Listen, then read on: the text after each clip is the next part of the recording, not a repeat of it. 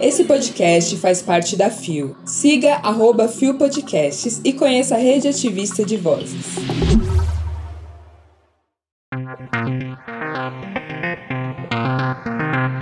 Governo cria casas de acolhimento para pessoas LGBTQIAPN+, em risco. Como a mídia ajudou a estigmatizar o HIV.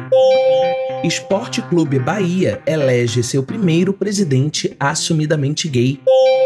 Sexta-feira, 8 de dezembro de 2023. Hoje é o Dia Internacional do Orgulho Pansexual. Olá, eu sou GG e este é o último episódio da temporada 2023 do Bom Dia Bicha.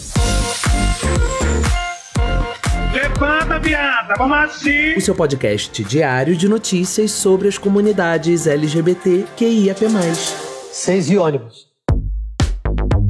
Deu no G1 governo vai criar casas de acolhimento para a população LGBTQIA, em risco. Publicado em 7 de dezembro de 2023 por Arthur Nicocelli o Ministério dos Direitos Humanos criou o programa Fortalecimento das Casas de Acolhimento LGBTQIA, que vai oferecer abrigo provisório às pessoas de diferentes orientações sexuais. O projeto foi publicado no Diário Oficial da União desta quinta, dia 7. O público-alvo são pessoas com idade de 18 a 65 anos em situação ou iminência de rompimento dos vínculos familiares em razão de sua identidade de gênero, orientação sexual ou características sexuais. As casas de acolhimento darão prioridade para pessoas que também sofram ou sejam prejudicadas por questões de raça e etnia, território, classe, gênero, idade, religiosidade e deficiência. Segundo a pasta, as casas também fornecerão alimentação para pessoas LGBTQIA+ não residentes. O governo apoiará ainda os locais que já estão em funcionamento. As medidas fazem parte da Estratégia Nacional de Enfrentamento à Violência contra Pessoas LGBTQIA+,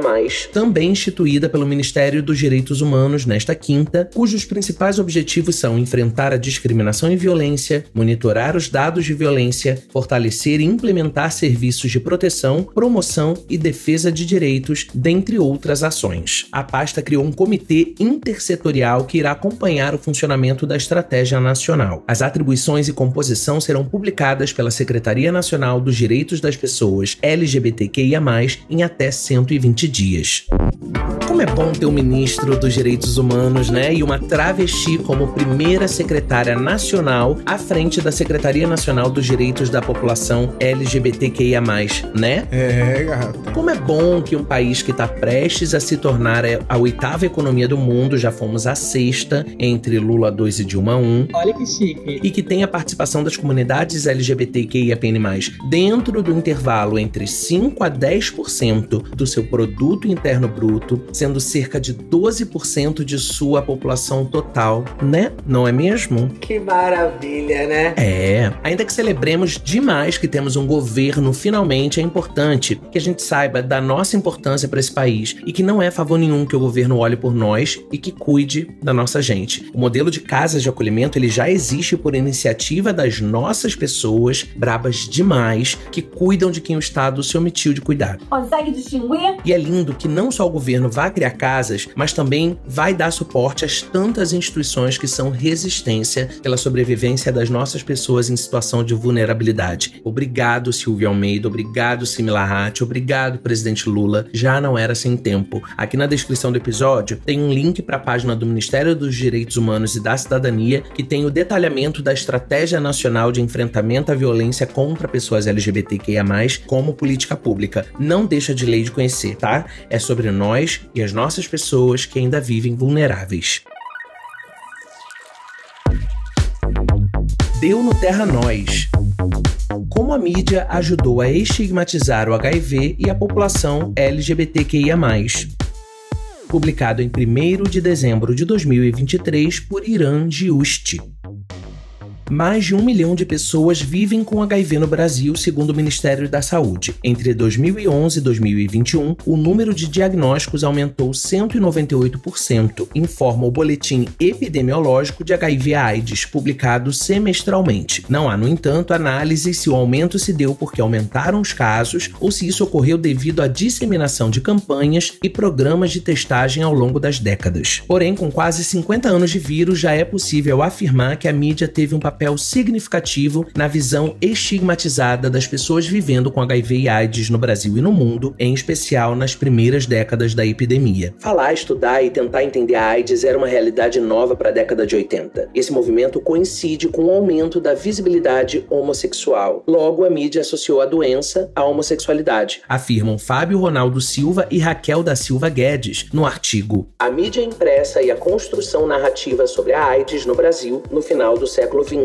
uma relação perigosa. Fábio e Raquel relatam que se tratou de uma questão mundial e apresentam a matéria AIDS, a primeira doença da mídia, publicada pelo jornal francês Le Figaro em 30 de outubro de 1985, que abordava a grande difusão de notícias pela mídia sobre o assunto e chamava a atenção do público para um novo fenômeno social, a AIDS notícia. No Brasil, na década de 80, que marca o início do processo de redemocratização do país, a mídia tem um papel fundamental. Naquele momento, AIDS, então denominada na mídia por nomes como doença dos homossexuais e câncer gay. Era perfeita notícia para a abertura política do país. Remetia à década de 70 no que havia de mais escandaloso: sexo e drogas, sem fazer menção ao contexto político. Afirma em texto Jane Galvão no livro AIDS no Brasil. Nesta leitura da AIDS feita por boa parte da mídia brasileira, um dos principais legados da década de 70 tinha sido um vírus transmitido por um determinado comportamento, sobretudo sexual. Completa Jane. Um dos maiores destaques que permeou o imaginário popular por décadas foi a capa da revista Veja, com um cantor Cazuza bastante debilitado junto do texto. Uma vítima da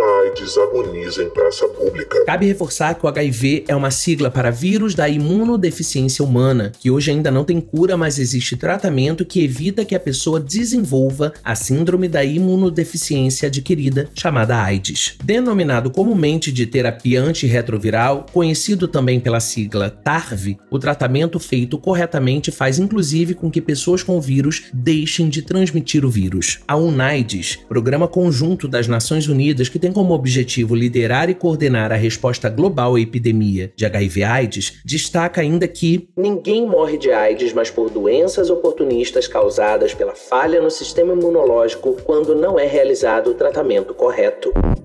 E ainda hoje, mesmo com tanta informação a respeito, a gente ainda tem o HIV preponderantemente como uma doença social. Porque, em termos médicos, o controle e a manutenção de uma vida saudável é possível e acontece, se não no mundo inteiro, infelizmente, ao menos aqui no Brasil. O tratamento é gratuito e está acessível no SUS. Tá passada. Há acompanhamento competente e a medicação é gratuita. E... Nas redes sociais, a gente tem muita gente séria criando conteúdo não só a respeito de HIV, mas de outras ISTs não é difícil acessar informações e a gente tem o privilégio de ter duas gatas aqui da nossa equipe que criam conteúdo e compartilham com a gente um monte de informação importante sobre viverem com HIV. Isa Potter e Lua Manzano, vocês são maravilhosas. Obrigado por compartilharem tanto com todos nós. A direita surta! Então, como a gente passou batido no dia 1 de dezembro, Dia Mundial de Luta contra a AIDS, a gente não teve episódio, eu só queria deixar ratificadas aqui duas informações fundamentais que se você só levar isso desse episódio aqui para sua vida, a gente já vai ter conseguido uma vitória grandona. Uma é que indetectável é igual a intransmissível. Você tá me entendendo? A pessoa que faz o tratamento direitinho fica com o vírus indetectável e não transmite. Provado e comprovado, tá? Exatamente.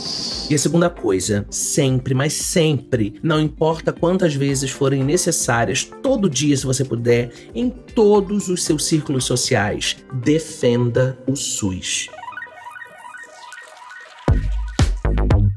Deu na revista Fórum. Bahia elege o primeiro presidente de clube assumidamente gay. Publicado em 2 de dezembro de 2023 por Yara Vidal. O Esporte Clube Bahia elegeu no sábado, dia 2, o novo presidente do time, Emerson Ferretti, ex-goleiro e ídolo do Bahia. Ele é o primeiro homem assumidamente gay eleito presidente de um clube de futebol de destaque no Brasil e presidirá o clube baiano durante o mandato de 2024 a 2026. Emerson Ferretti, de 52 anos, tem uma trajetória marcada por conquistas como goleiro, sendo bicampeão do Nordeste pelo Bahia em 2001 e 2002. Ele é formado em administração e tem pós-graduação em gestão esportiva, além de experiências em coordenação de esportes, análise técnica e gestão de clubes. A eleição de Emerson Ferretti como presidente do Bahia representa um marco importante para a comunidade LGBTQIA+, no mundo do futebol. Este avanço foi destacado por Onan Rudá, ativista, comunicador e fundador do Canarinhos LGBTQ+, um coletivo de torcidas LGBTQIA+, de futebol, em uma postagem no Instagram. No post, Onan ressaltou que o Bahia foi pioneiro em implementar ações afirmativas no futebol brasileiro, resultando na criação da primeira torcida LGBTQIA+, plenamente integrada a um clube de futebol na América Latina, a LGBT Tricolor. Em suas redes sociais, o fundador do coletivo celebrou a vitória de Emerson Ferretti, descrevendo a eleição como histórica e de uma importância sem precedentes. O lindo do Onan nunca passa frio, né? O trabalho que ele faz à frente do Canarinhos LGBTQ+, é importantíssimo e é um divisor de águas no debate e no combate à LGBT mais fobia no futebol, um dos ambientes mais hostis às nossas existências. Para mim e para tantas outras pessoas das nossas comunidades que são apaixonadas por futebol, é triste demais não podermos nos sentir plenamente parte desse todo que a gente tanto ama. E essa eleição do Emerson no Bahia é outro marco fundamental. Na última quarta, o Bahia e o meu Vasco escaparam do rebaixamento para a Série B. Abafa. Abafa que ambos são SAF, enfim. E tomara que a chegada dele no clube deu gás que faltou esse ano para engrenar de vez numa trajetória de muitas vitórias e de muito sucesso. Eu desejo de verdade. É um passo gigante. Brabo demais, Emerson Ferretti. Arrasem. Chegamos ao final de mais um Bom Dia Bicha e deu, né, gente? A gente aqui tá batendo cabeça, já não tá dando conta de produzir os episódios diários. Aí, né, vamos fechar o pote então? Bora! A gente está cansado, estressado, sobrecarregado, mas seguimos firmes no propósito. Vem tanta coisa boa no que vem. Que delícia! Mas não tô nem falando isso de mistériozinho, não. Toda hora eu falo, né? É, gata. É muita coisa mesmo, mas eu ainda não tenho nada de concreto, nada de firme para te dizer. Só que são perspectivas reais. Chiquérrima. E acabou que batalhar tudo que vem ano que vem sobrecarregou a gente ainda mais nesse segundo semestre. Se coloca no lugar dela 5 segundos. Somos poucas pessoas fazendo esse corre diário aqui para te entregar tudo bonitinho, com o mínimo de qualidade que a gente acredita que tem que ter, com pesquisa, dedicação, matérias firmes, notícias checadas, de pessoas jornalistas sérias, de veículos que a gente acredite, com voz, com entonação que seja audível, comentando de maneira que te informe e não te confunda, tentando falar sobre o Brasil desde as grandes cidades até os lugares mais afastados, atentes às interseccionalidades, sem deixar de dar importância devida aos recortes que nos atravessam, como raça, gênero, pluralidade de corpos, classes sociais. É muita coisa, gente. Ainda bem que eu tô Bom deixar meu beijo aqui pra Gabi, Anderson, Lua, Isa. Dizer que Bia, ela teve aqui o ano inteiro com a gente nos créditos, nos nossos corações, mas ela já tinha dito que não podia seguir com a gente esse ano. E a gente queria gravar com ela um episódio de despedida, a gente não conseguiu, enfim. Mas vai ganhar beijo também por tudo. Beijo Zé, nossa pessoa roteirista maravigold, braba das brabas. E beijo pra nossa pedra fundamental, a raiz desse baobá que resiste, ocupando o lugar que é possível hoje ocuparmos na comunicação, mas a gente quer mais. E o quê? Um beijo pra esse editor que acredita até quando a gente tá começando a cansar de acreditar. Rod Gomes, beijo amigo. É babado. E beijo pra mim, vou fazer a Anitta agora, queria agradecer a minha louca, que inventei essa moda, depois não dei conta, pedi pinico pra um monte de gente vir me ajudar. Veio muito aí, e 2024 vem muito mais. O Bom Dia Bicha tem identidade visual, edição e produção de Rod Gomes, idealização de GG, pesquisa e roteiro de Zé Henrique Freitas, que também apresenta juntamente com Anderson da Silva, Bia Carmo, Gabi Van, GG, Isa Potter, Lua Manzano e Rod Gomes. O programa integra a Fio Podcasts. Conheça os outros programas da rede ativista de vozes e não deixe de nos visitar e de nos seguir nas nossas redes sociais. Os links para as redes e para as matérias que você ouviu neste episódio estão na descrição. E para você que tá aqui comigo com a gente desde hoje, desde 2023, desde o começo, lá em 2021, cara. Eu quero aplausos.